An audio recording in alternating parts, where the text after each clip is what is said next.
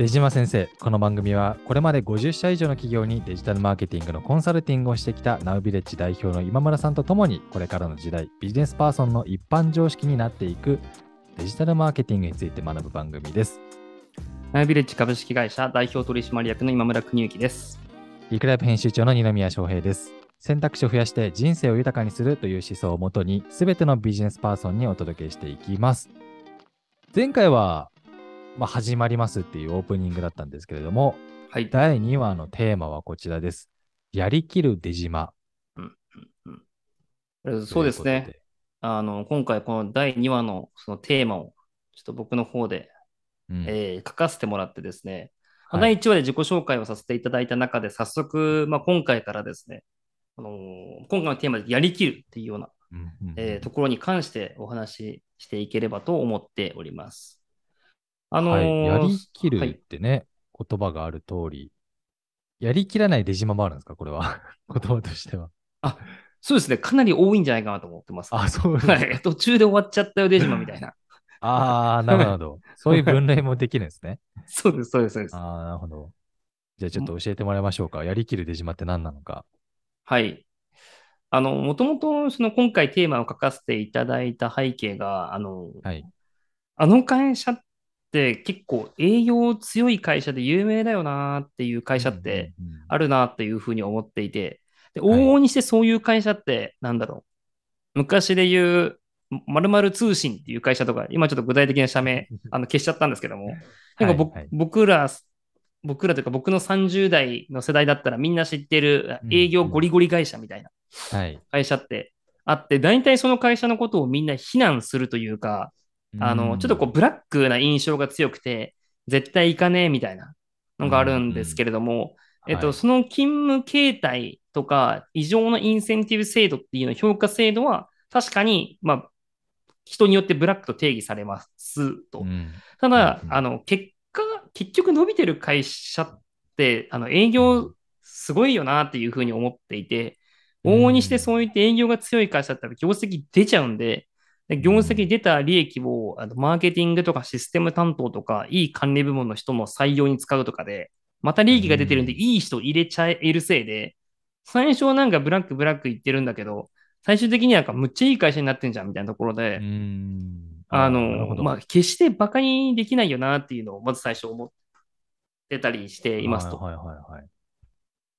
で、なんかそう思った時に、あの、なんだろう、頭で考えるところっていうのが終わったら、あとはまあ考えずに、あの、最初決めた人の責任にせずに達成に向けて頑張る、やりきるっていうような姿勢を持っているこう社員がすごくうん。多い会社は、やはり最強だなっていうところなんですけど、二宮さんも今までどうですか？ねそういったあの会社だなとか思い当たる会社ってあったりされますか？えー、ちょっとパッとは出ないですけど、でもこれです、あれですよね、その裏を返せば、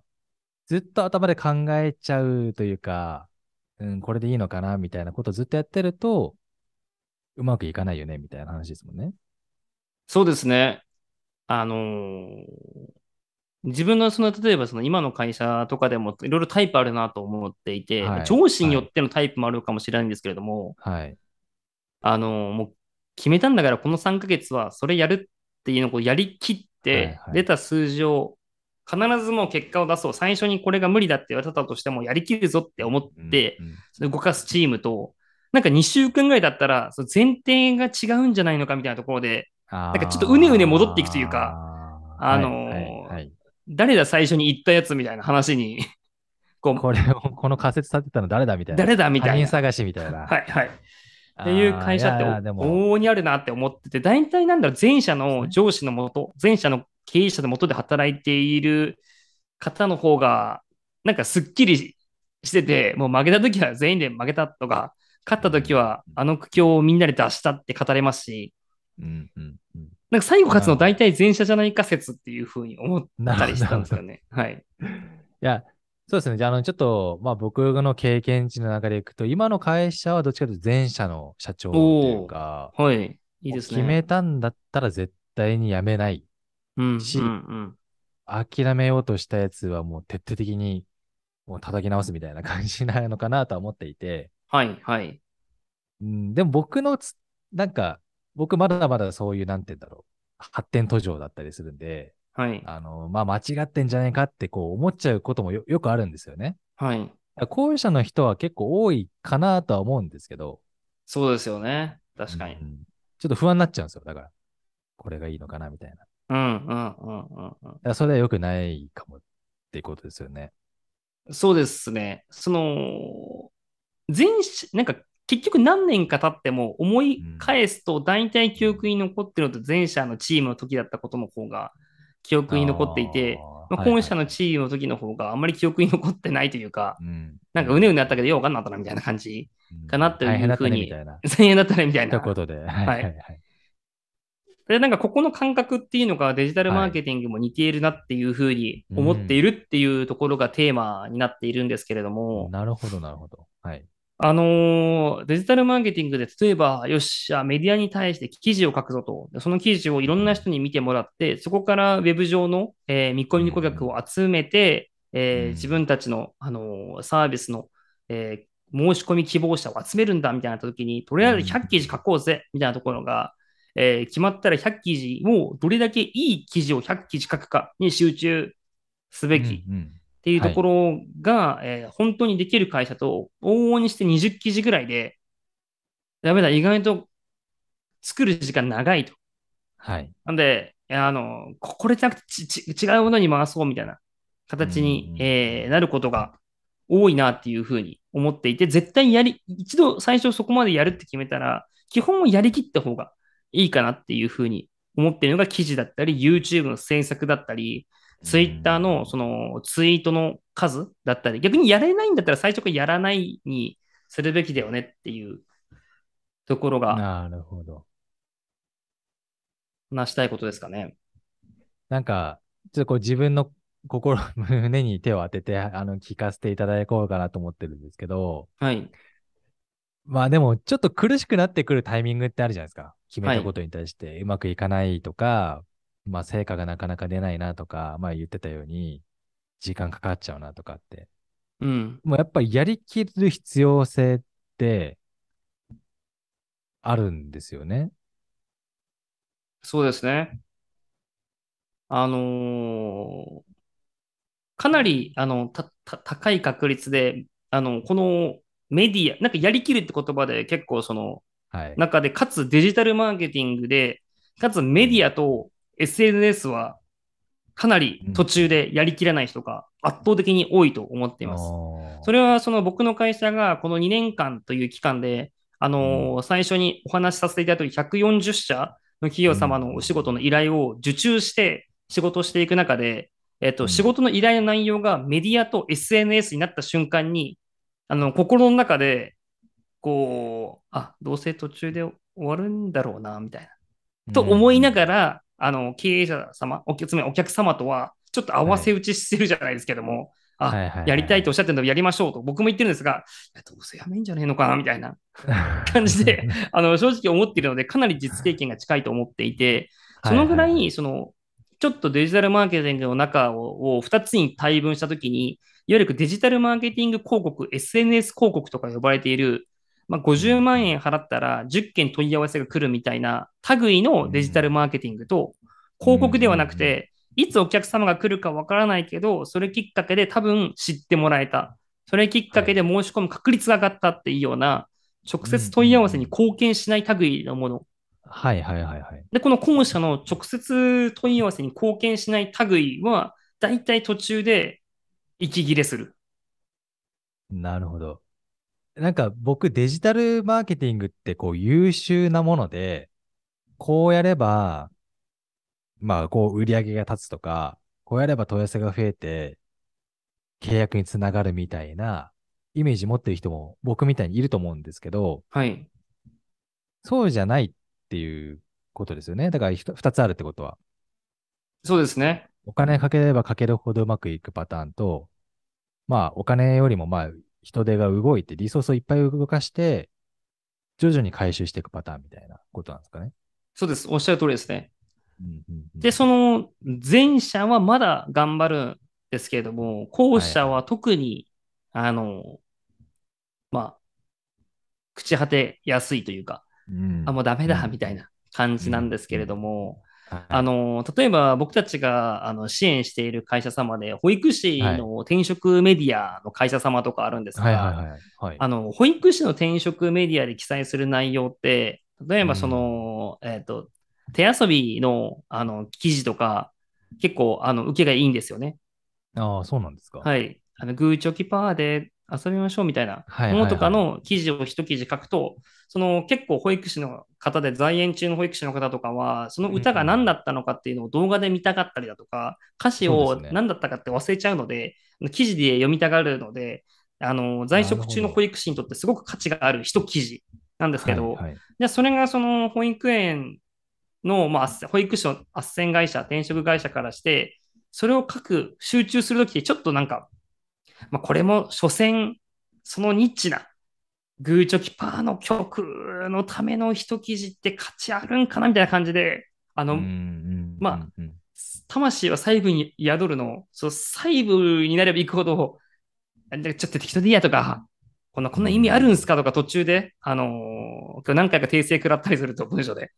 はいはいはい。さサジを投げたくなる傾向っていうのがやっぱりあってですね、なるほど。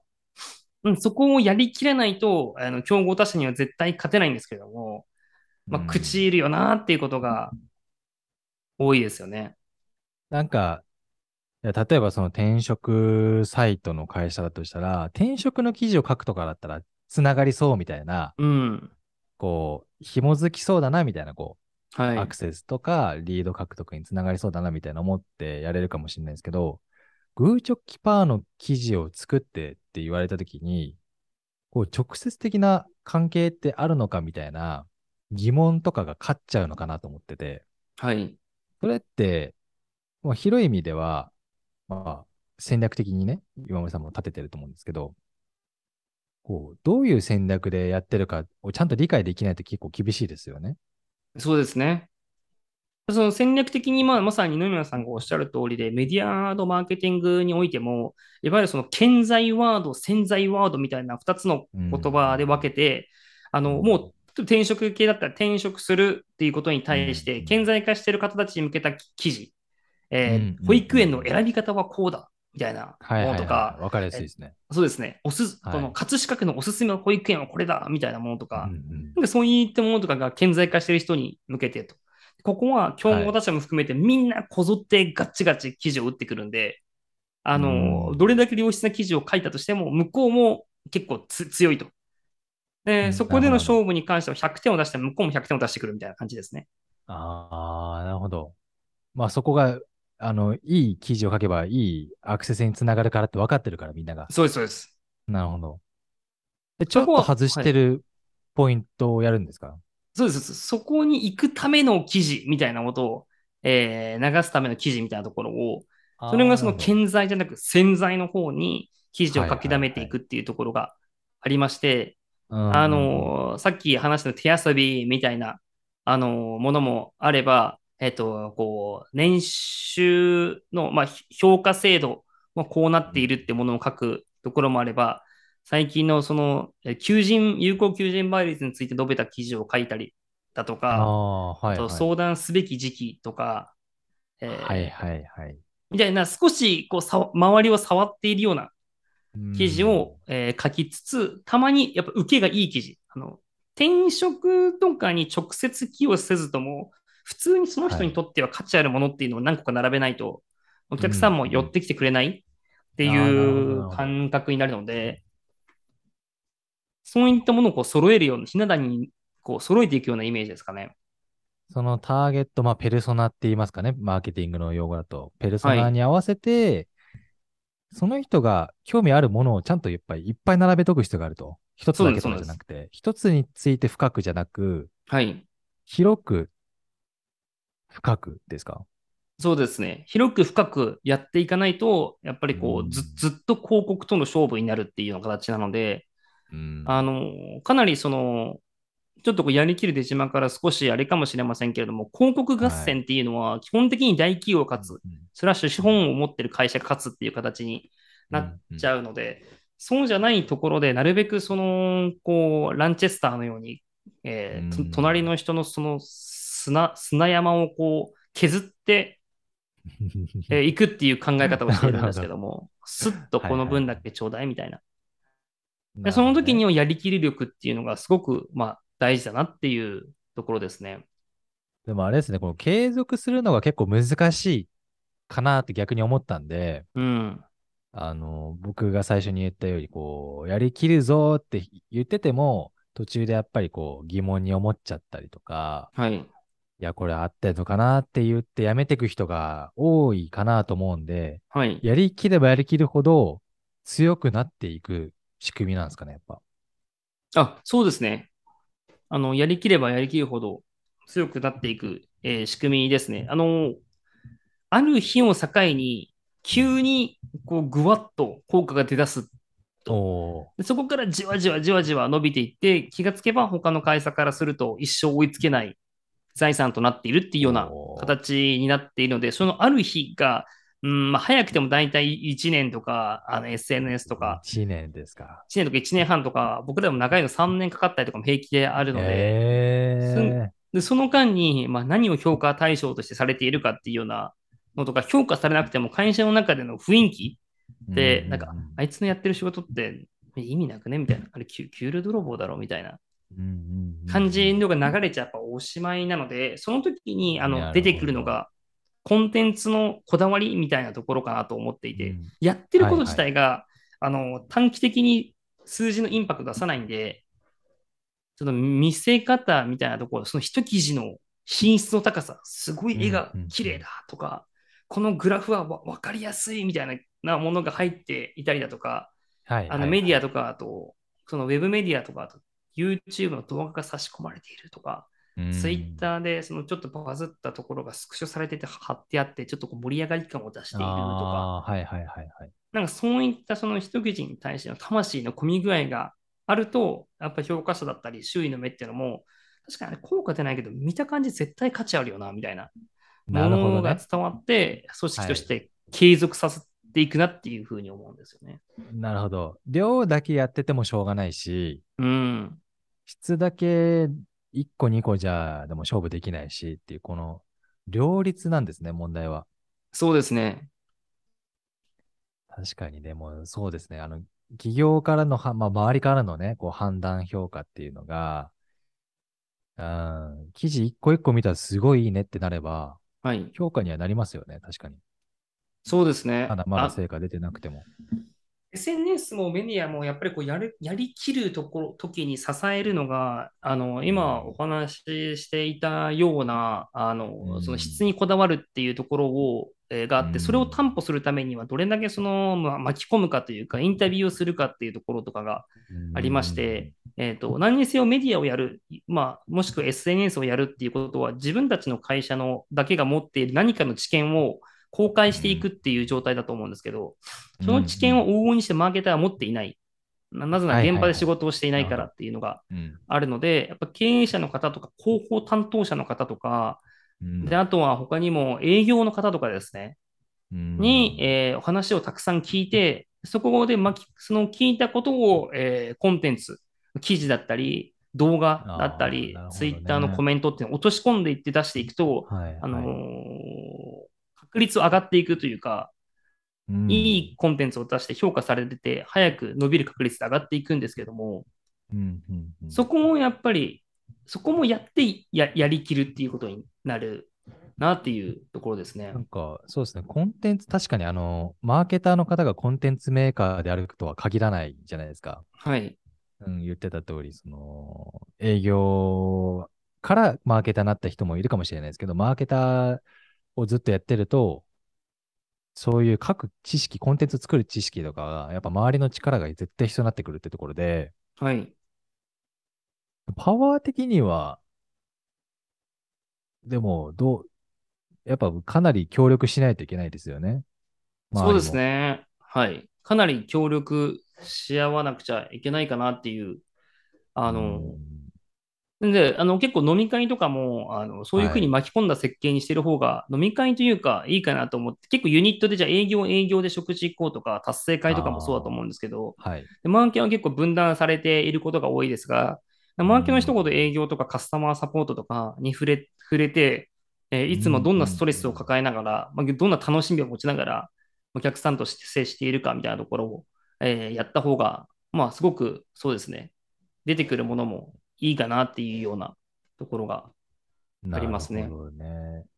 えちなみに今、ねじまって、あの、まあ今 YouTube とか、記事って、記事って何ですか？どこ、どこに出す記事なんですか？記事は、あの、よく、まあそうです。例えば、うん、まあ、に日経新聞のデジタル版みたいなものとかスマートニュースとか、まあ、ニュースピックスはいとかが一番、まあ、いわゆるこうウェブメディアって呼ばれているものに、ウェブ上の新聞みたいな、ウェブ上の雑誌みたいなものを結構うん。言いますかね。そこに記事寄稿しましょうみたいなそうですねこ。とですかね。はい。じゃあ自社のブログに載せるだけとかじゃなくて、もっと見てもらえるようなきっかけ作りをしないといけない。ああ、すみません。えっと、そういった意味だと、自分たちの会社で、えっと、はい転職だったら転職メディアを作りますし、不動産だったらうん不動産メディアっていうのを作って、ああ、なるほど。あの作った上でですね。そう、作った上で自分の会社のドドメインとか自分の会社の箱の中に記事を溜め込んでいって、はいえー認知度を上げていくっていう作業ですかね。プラス、そういうところにも露出していけるようにってことですね。のそうですね。プラス、ピックスとか NewsPicks 他のところに関してはどちらかというと広報って意味合いになりますけれども、広報的活動としては寄稿するってところも確かにやった方がいいですね。あとは、あの、PR タイムズとか、そういうプレスサービスを使って発表するとかか？そうです。ね。うん。ちょっと、まあそういう、かなりこだわった記事であったら。そうですね。こだわった記事とかであれば、あの逆に自分のメディアよりもあのノートみたいな、結構中立とされているメディアがノートっていうメディアになると思う。緑色のサイトですね。あれとかもややっぱり自分が読んでいいなって思って、こう転送する、シェアするみたいな時に、特定の会社のその URL だと、なんかその会社を肩代わりしているとか宣伝しているかの気持ちになって、なんか一瞬はいはい嫌だなって気がするんですけど、なんかノートに書かれている方が、なんか人に渡す時に、この内容本当に良かったよっていう風に伝えやすさ、心理的ハードルを下げているなと思ってはいますけどね。ああ、なるほど。そういういろいろ役割ありますね。その媒体とか出し方によっても。そうですね。なるほど、なるほど。うん。まあでも今回のテーマとしては、やりきる出島ってことで、はい。うーん、まあやりきらないことが多いってことなんですけど、一年やりきるために、まあ周りの協力ももちろんしたと思うんですけど、な、何を頑張ればいいんですかね、やりきるためには。そうですね。あの、最初にこう、こういう、先ほど二宮さんがまさにアドバイスしていただいたような、入り口でのこう、えっと、こういう順番でこう伸ばすからっていうのこう戦略みたいなところが、ある程度かっちり決まっている必要があるっていう点と、うんうんうんそれからそのややっていく中での、えっと、周囲をどれだけ巻き込んで良質なコンテンツ、うんうんうん。結果が出なくても見た,、は見ただけでこれはいいって分かるような良質なはい。コンテンツを作っていく、その作業のプロセスうんが、土台としてあった上で、まあ、最後はちょっとこう気合というか、うん。あの終わらせるぞみたいな のがあるなっていうところ、結構その最後の気合みたいなところが、往々にしてそう強い会社と弱い会社を分けているような感じはししていますけどね。なるほどね。でも最後の気合いないと、すべてが水の泡になる感じですよね。そうですね。1番と2番はあるけど、気合がないって会社よりは、まず、なんか1番と気合は、戦略と気合はあるけど、そのプロセスはちょっとあんまりまだ出来上がってないって方が、まだこう、やりながら、こういうふうに。にしていこうっていうのが生まれてくるんですけれども、はいはいはい。そうならない会社の方が多いなって思ってますかね。なるほど。やうんりきれないことが多い。そうですね。なんかもしこれを聞いている方で、もうやりきれないなーっていう部署だったりとか会社の雰囲気があった時には何をまずはしたらいいですかね？ああ、そうですね。まあ、まず最初、一番最初のその戦略作りのところで、今か、今更アップデートすできるところがあったら、今更アップデートをしてもらえるというか、あの、周囲の関係してる人たちが納得してもらえるような、あうの、ん。戦略作りになってなくちゃいけないと思うんで、それが欠けてるなと思ったら、今から足してくれっていうところだったりだとか、えっと、マーケターの方がもしこれを聞いている場合だったりだとか、場合はそうですね、あの、今作っているコンテンツって本当に見ているユーザー、社員さんじゃなくて、見てるユーザーにとって価値のあるものを出してるのかというか、ただ単にこのキーワード入れとけとか、こんな感じにしといたら受けいいぞみたいなところを、社員、自分の会社の自社の社員様から聞いたものだけを反映して、電書バトみたいな仕事に本当になっていないかみたいなところをこう見直す作業に入っていくと、あの、良いじゃないでしょうかね。なるほど。まあちょっとまあデマーケティングだけじゃなくてね、あの、まあいろんな仕事にも言えることなのかなと思って今聞いてたので、はい。非常に僕も、いや、やりきらないとなと、仕事はあの、なんとなくでやるんじゃなく、うん、で、デジマについてはもっとね、やっぱこう、着地が見えなかったりするのも、まあ僕もこういうコンテンツをね、作る仕事をしてるんで、はい。届いてんのかなとか、これ本当に成果出んのかなみたいなのあるんですけど、やっぱりちゃんと一つ一つに命を吹き込んでいき、